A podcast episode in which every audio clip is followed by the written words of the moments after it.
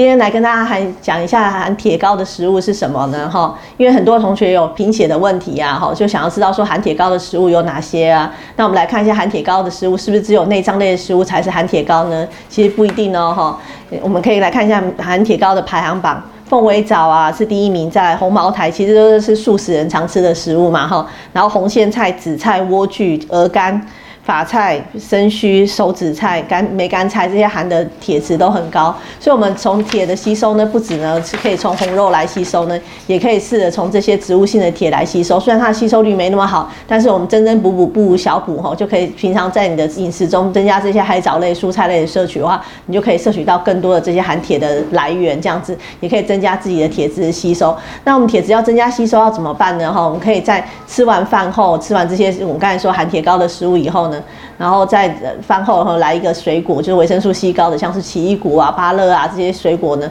然后可以帮助我们铁质的吸收哦。哈，好，以上就是跟大家的说明。那平常还是要适量的摄取一些红肉呢，来来帮我们使我们铁质良好的吸收。